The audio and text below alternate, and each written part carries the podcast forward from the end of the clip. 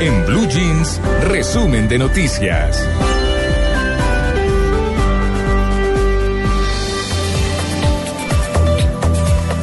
Vamos a empezar con eh, lo que sucedió el pasado lunes 28 de enero. El Ministerio de Salud de Brasil informó que el incendio provocado por una bengala en una discoteca de Santa María dejó un saldo de 233 personas muertas y 141 heridas. La mayoría de jóvenes murieron tras inhalar humo tóxico y por la estampida que se generó en medio de la emergencia.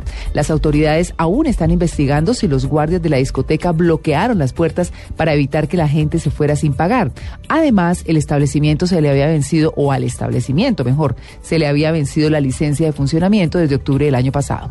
La presidencia de Brasil, la presidenta de Brasil, Dilma Rousseff, canceló su participación en la cumbre de la CELAC y declaró tres días de duelo en su país por la tragedia. En otras noticias, el presidente Juan Manuel Santos aseguró que el respaldo del viejo continente es fundamental, así como el de toda la comunidad internacional. El presidente de la Comisión Europea, José Manuel Barroso, elogió al presidente Santos por esfuerzos para ponerle fin al conflicto en Colombia. De otra parte, el ministro de Comunicaciones de Venezuela, Ernesto Villegas, anunció que prontamente el presidente Hugo Chávez estará en Caracas. A su vez, el presidente de Chile, Sebastián Piñera, recordó a su homólogo venezolano. Y finalmente, este pasado lunes, el secuestro de dos policías en Pradera Valle sigue generando tensión en el país. Las autoridades trabajan para dar con los agentes plagiados por miembros de las FARC. Los oficiales, quienes responden a los nombres de Víctor González y Cristian Ayate, se encontraban investigando varios casos de extorsión en el sector de Pradera, Florida y Palmira.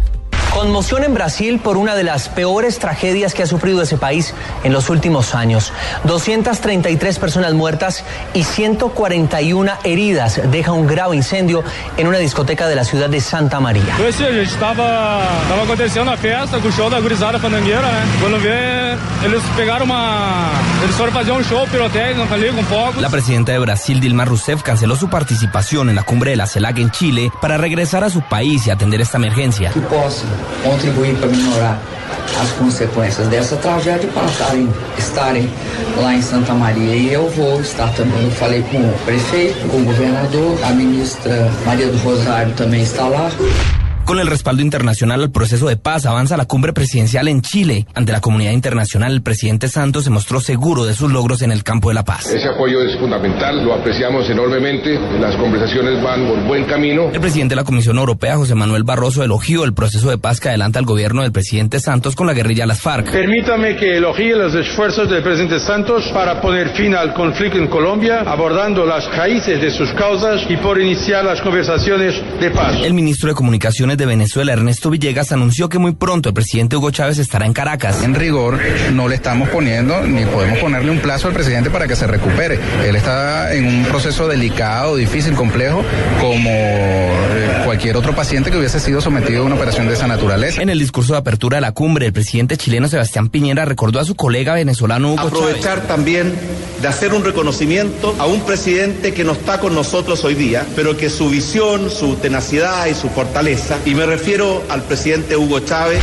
Se conocieron las primeras pistas sobre el paradero de los dos policías secuestrados por las FARC en el municipio de Pradera Valle. Una camioneta blanca, una camioneta de estacas gris y dos motocicletas en la vereda El, el Cajón del mu- municipio de Florida. Hemos recibido llamadas eh, continuamente donde nos manifiestan que eh, fueron vistos nuestros dos compañeros policías y que se encuentran vivos. Un policía herido y un supuesto guerrillero de las FARC capturado es el saldo de un enfrentamiento entre las FARC y la fuerza pública en Timbiquí, Cauca. En el momento de la acción, nuestros uniformados, el resto de nuestros uniformados reaccionan y logran eh, capturar una persona que resulta herida en la acción. Igualmente recuperamos un arma que se encuentra con logos de la policía de Ecuador. El ministro de Defensa, Juan Carlos Pinzón, condenó las recientes acciones terroristas por parte de las FARC. El terrorismo se está gestando contra los más pobres. Esto es absurdo. Y es absurdo porque quienes realizan esas actividades dicen hacerlo para defender los intereses del pueblo.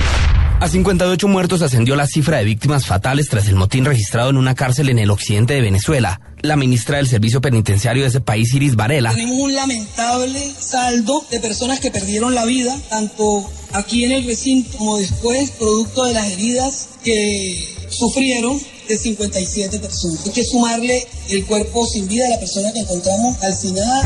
Pierna zurda, Quintero, golazo. Derrotó a Perú en el Suramericano Sub-20 y se clasificó al Mundial de Turquía. Yo creo que dale gracias a Dios, creo que no fue fácil, un gran grupo, yo creo que desde el principio nos mentalizamos y bueno, ahora se logra la clasificación, eh, una meta trazada. De cualquier cosa puede darse. Montoya, señores, a solamente Llega. segundos de apoderarse la bandera cuadros. Llega. Juan Pablo Montoya gana entonces. Buena, Juancho, buena, Memo. Santa Fe celebró su primer título del año. El equipo cardenal derrotó a Millonarios 1 por 0 en la final de la Superliga. Wilder Medina, uno de los protagonistas del clásico capitalino. Después de año y cuatro meses sin jugar, obtuve un título y feliz, feliz porque Dios ha sido muy grande conmigo.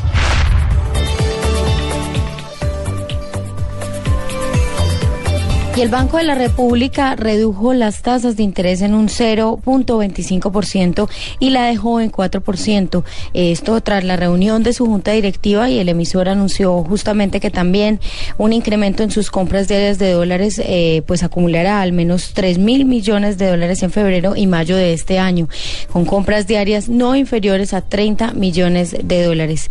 Y en otras noticias, el presidente Juan Manuel Santos sorprendió con una nueva respuesta a las críticas de su antecesor Álvaro Uribe Vélez en medio de todos los constantes choques y el fin del mantra para no responder las agresiones, Santos anunció que ignorará a Uribe.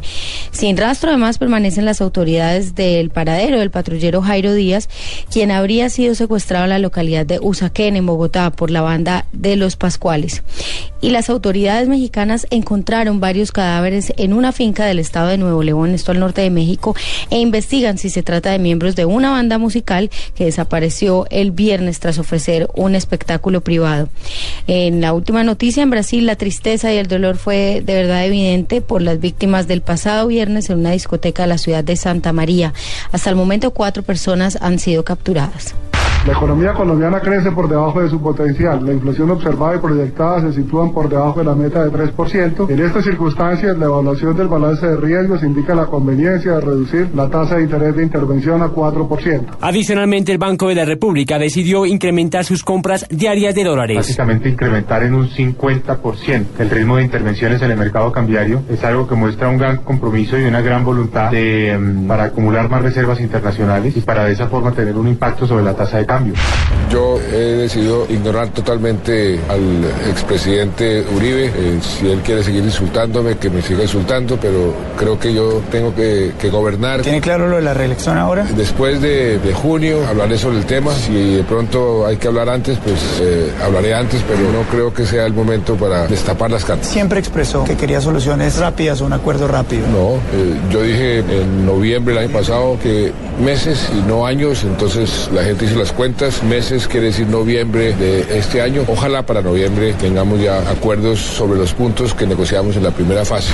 Desde hace 36 horas se adelanta la búsqueda del patrullero Jairo Díaz en los cerros nororientales de Bogotá. Los organismos de inteligencia manejan la hipótesis de que haya sido un secuestro. El señor donde se encuentre que esté bien. Que primeramente Dios, que sea el que lo, lo favorezca. No, ayer la torta, ayer a las 11, que no, que estaba en un evento, que más tarde hablábamos. Estaba bien, mi hermanito, no tiene problemas de ninguno. Estaba feliz con su noviazgo, antes estaba feliz. Son los famosos Pascuales y los Luisitos, y si ellos tienen este eh, miembro de la fuerza pública, pues yo creo que lo mejor que pueden hacer es entregárnoslo, respetarle su vida.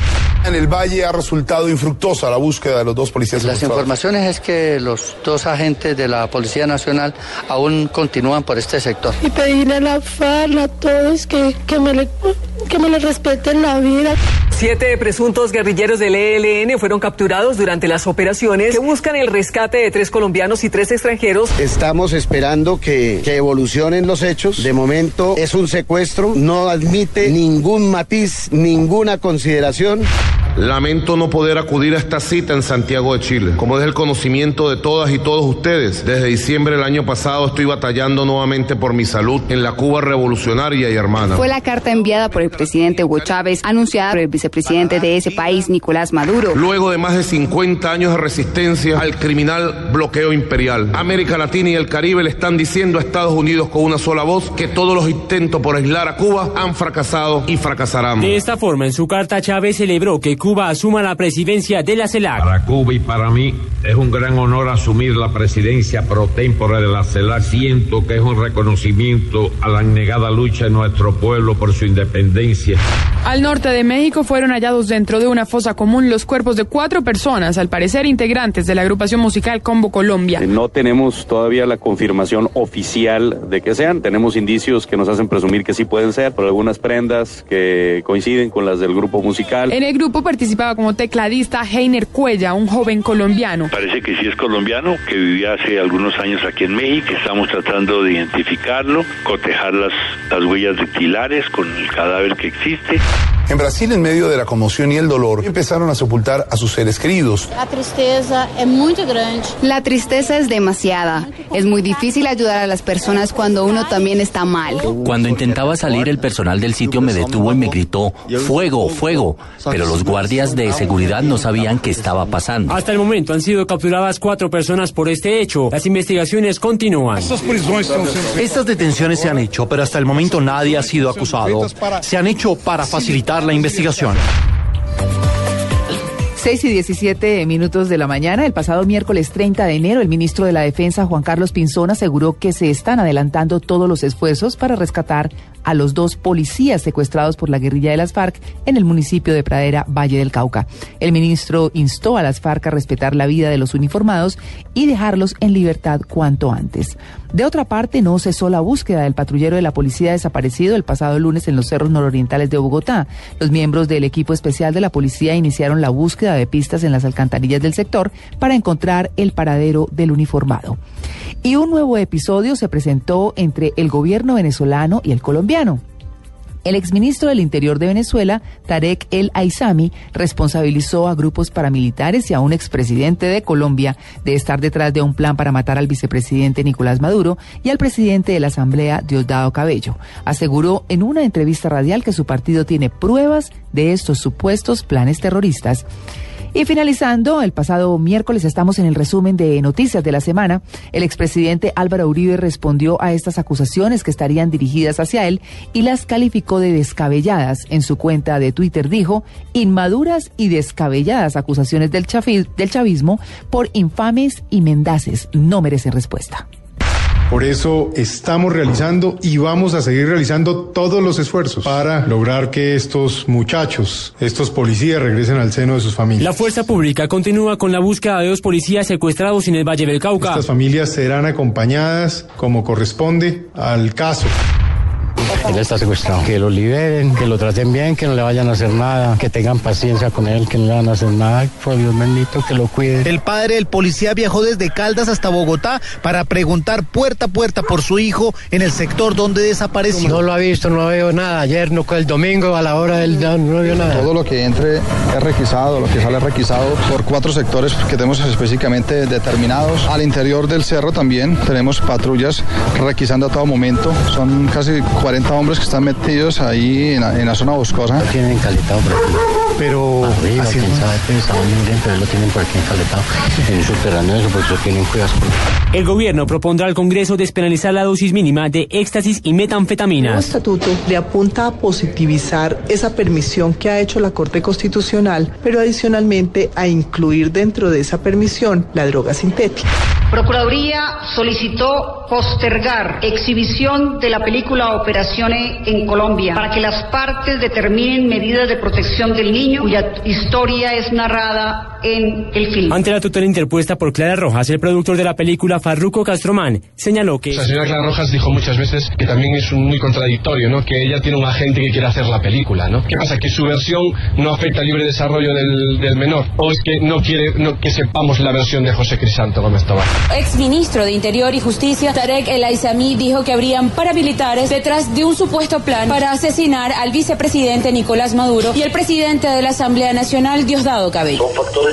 Provenientes del paramilitarismo colombiano, de un expresidente de Colombia que se reunió con un dirigente de la derecha extrema fascista de Venezuela. Aunque no se dijo su nombre, el expresidente Uribe reaccionó por las redes sociales. Inmaduras y descabelladas acusaciones del chavismo por infames y mendaces no merecen respuesta. El presidente Barack Obama dijo con contundencia que Estados Unidos debe trabajar para darle la mano a los indocumentados. Tenemos que afrontar que hay 11 millones de individuos que están aquí de forma ilegal. Todos estamos de acuerdo en que estos hombres y mujeres tendrán que ganarse su camino hacia la ciudadanía.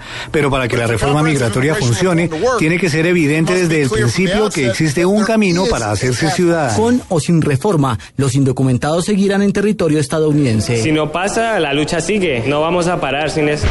Cientos de quejas se han presentado ante el IDU por los altos cobros de valorización. Este recibo está por 470 mil pesos. Una valorización donde estamos viviendo entre los huecos y las casas ya están cayendo. Yo, por ejemplo, tengo que pagar 7 millones 900 mil pesos este año, habiendo pagado hace dos años 8 millones 900. Y conozco de vecinos que tienen que pagar 35 millones de pesos, obras que están a más de 40 cuadras de distancia de nuestro predio. Un conjunto de obras en las cuales pagamos todos. No necesariamente las obras están alrededor específicamente de nuestros predios, están en unas grandes áreas de influencia.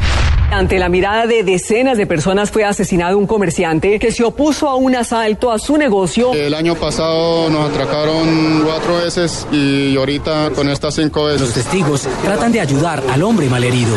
Se llamaron servicios de ambulancia, la policía muy demorada. La justicia que nosotros necesitamos acá en el barrio, se coge esa banda y la misma ley se haga cargo de eso. Y un juez de la República absolvió a la ex reina y actriz Valerie Domínguez de haber solicitado y conseguido un subsidio de agroingreso seguro. Muy contenta con la decisión absolutoria del juez nuevamente y ahora falta pues esperar a que el tribunal se pronuncie. Aún no acaba. Porque el poder político es efímero. Yo le digo, Dios, ayúdame a que el poder nunca se me suba a la cabeza. Que uno está aquí un día, al día siguiente puede no estar. Escándalo en el mundo. Qatar compró el Mundial del 2022. Lo asegura así la prensa francesa. Y en las noticias, el gobierno colombiano y las FARC retomaron en Cuba y tras seis días de su receso en los diálogos de paz en medio de la polémica y reproches mutuos por el secuestro de dos policías atribuidos además a la guerrilla, estuvieron entonces hablando del tema. En otras noticias, en el Cauca, tres ingenieros de la industria minera fueron secuestrados y creció la polémica en el país por la propuesta del gobierno de reglamentar la dosis mínima de drogas sintéticas. El procurador general Alejandro Ordóñez dijo que la medida le haría mucho daño a la sociedad y por eso está dispuesto a liderar la convocatoria a un referendo para que sean los colombianos quienes decidan si están de acuerdo con la iniciativa. El temor de varios sectores políticos es que con la medida se esté avalando el tráfico legal de las drogas sintéticas y también que los jóvenes empiecen a consumirlas al considerar que no están cometiendo nada ilegal.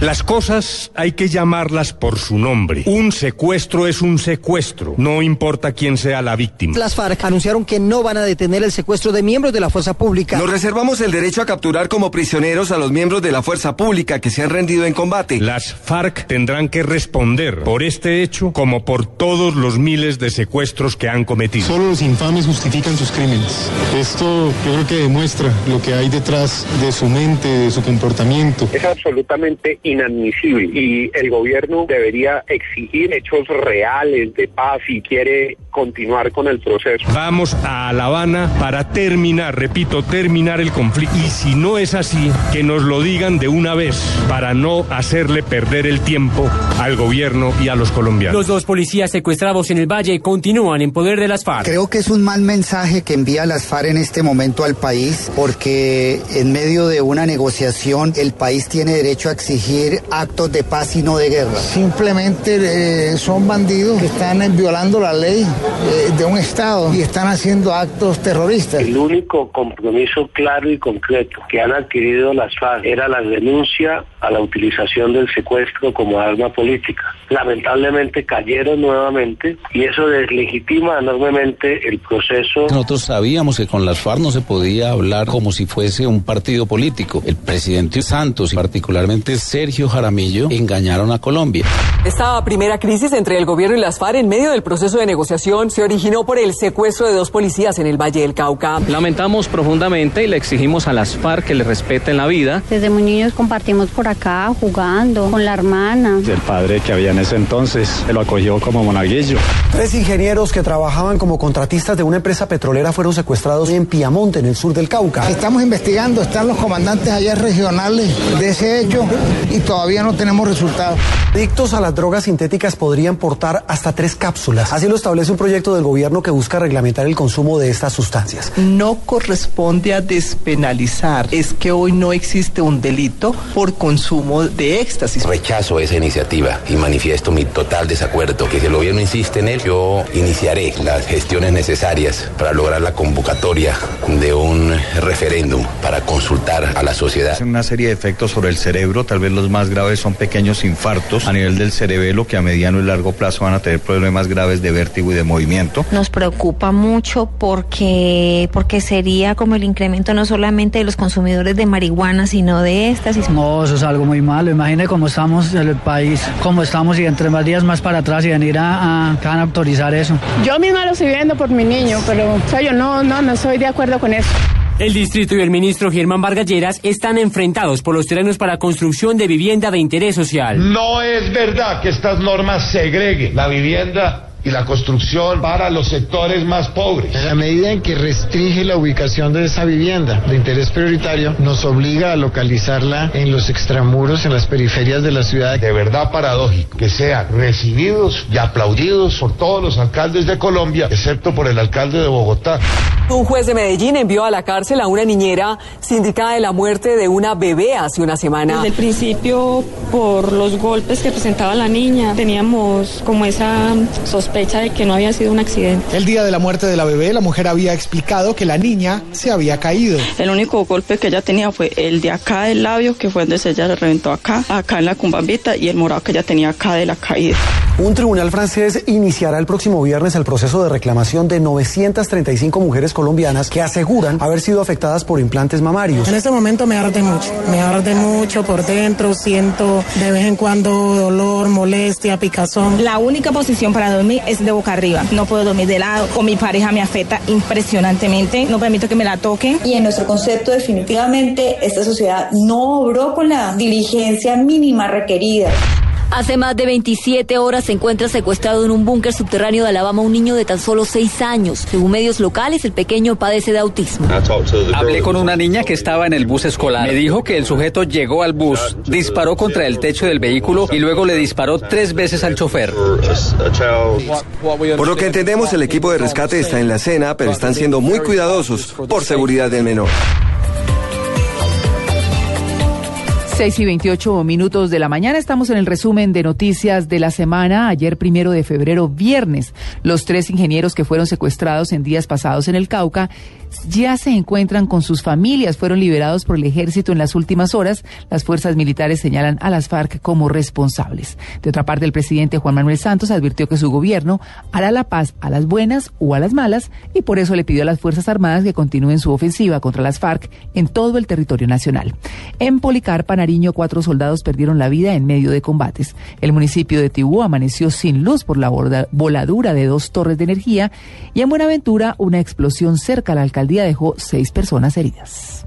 Ya se encuentran con sus familiares los tres ingenieros que fueron dejados en libertad según las autoridades por parte de las FARC. Que hay que seguir cre creyendo en el Señor, ¿por qué? Porque en Él lo tenemos todo. La base para que nosotros estuviéramos tranquilos fue la oración. Algo muy difícil, muy complicado de explicar, pero, pero bien, gracias a Dios ya estamos aquí en la libertad. Explicó el general Germán Giraldo, comandante de la sexta división. De acuerdo a esa presión que ejercen las Fuerzas Armadas, eh, son liberados en el sector de Fraguita, en el Caquetá. Ellos pasan por medicina legal para hacer una valoración científica de cómo se encuentran. Las autoridades militares ya establecieron quién cometió el secuestro. De acuerdo a lo que yo he hablado directamente con las tres personas que fueron liberados, los tenían las FARC. Afortunadamente, en muy buenas condiciones ambos pacientes. Un paciente con una diabetes mellitus, la cual durante el tiempo de su cautiverio no consumió los medicamentos para su control.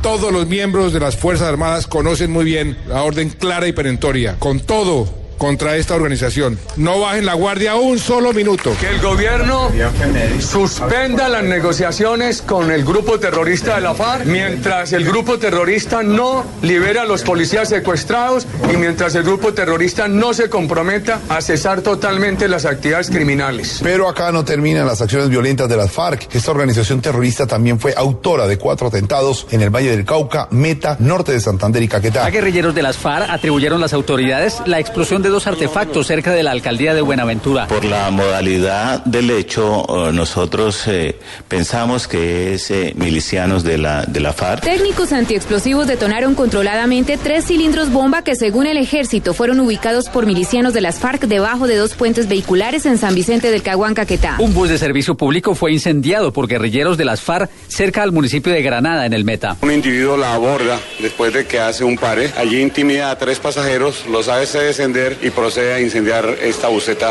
Iván Márquez dijo que aquí en La Habana, él no sabe si los policías secuestrados en la Florida los tiene las FARC. Lo que sí sabe es cómo los consideran ellos. Si en esta confrontación resultan capturados en combate, a esos no se les puede llamar secuestrados, sino prisioneros de guerra. Un secuestro es un secuestro, no importa cuál sea la víctima. Nosotros no aceptamos eufemismos en esta materia. Cada día se ve más necesario buscar un cese bilateral del fuego y de hostilidades. Esa no es la idea. Eso no fue lo que firmamos aquí en La Habana, precisamente en agosto. Sin energía se quedó el municipio de Tibú en norte de Santander por la voladura de dos torres de energía cerca del corregimiento de Tres Bocas. Tres toneladas de explosivos incautó el ejército y la armada a las FARC en Tumaco, Nariño. Cuatro soldados murieron en combates con guerrilleros de las FARC en Policarpa, Nariño. Las voces pidiendo la liberación de los dos policías secuestrados por las FARC en el Valle del Cauca retumbaron por las calles del Líbano, Tolima. Todos nos encontramos dolidos por el secuestro de este joven. Yo lo único que les pido a la FARC es que liberen a mi hijo. Se lo ruego con un corazón en el alma. El temor es que de pronto el gobierno tome la decisión de levantar la mesa de diálogos y tanto mi hijo como su compañero queden retenidos. ¿Quién sabe hasta cuánto tiempo? Tragedia en la Ciudad de México. Una explosión en el edificio administrativo de la paraestatal Petróleos Mexicanos se ha venido publicitando en los diversos medios de comunicación. El secretario de Gobernación dio este reporte. Primero lamentamos el gobierno de la República, lamenta esta tragedia aquí en Pemex, en las torres de Pemex. Eh, decirles que se debe a una explosión que todavía no tenemos eh, identificado el motivo. A partir de hoy, el galón de gasolina subirá a 131 pesos. En Bogotá, el galón quedará costando 8.624 pesos.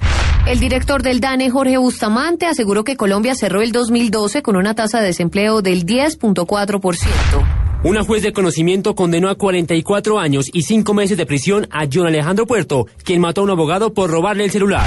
En las últimas horas se registraron dos nuevos tiroteos en Estados Unidos en medio del debate que se adelanta en ese país sobre el control de armas de fuego. La primera balacera se registró en Texas cuando dos hombres dispararon frente al edificio de la corte del condado de Kaufman.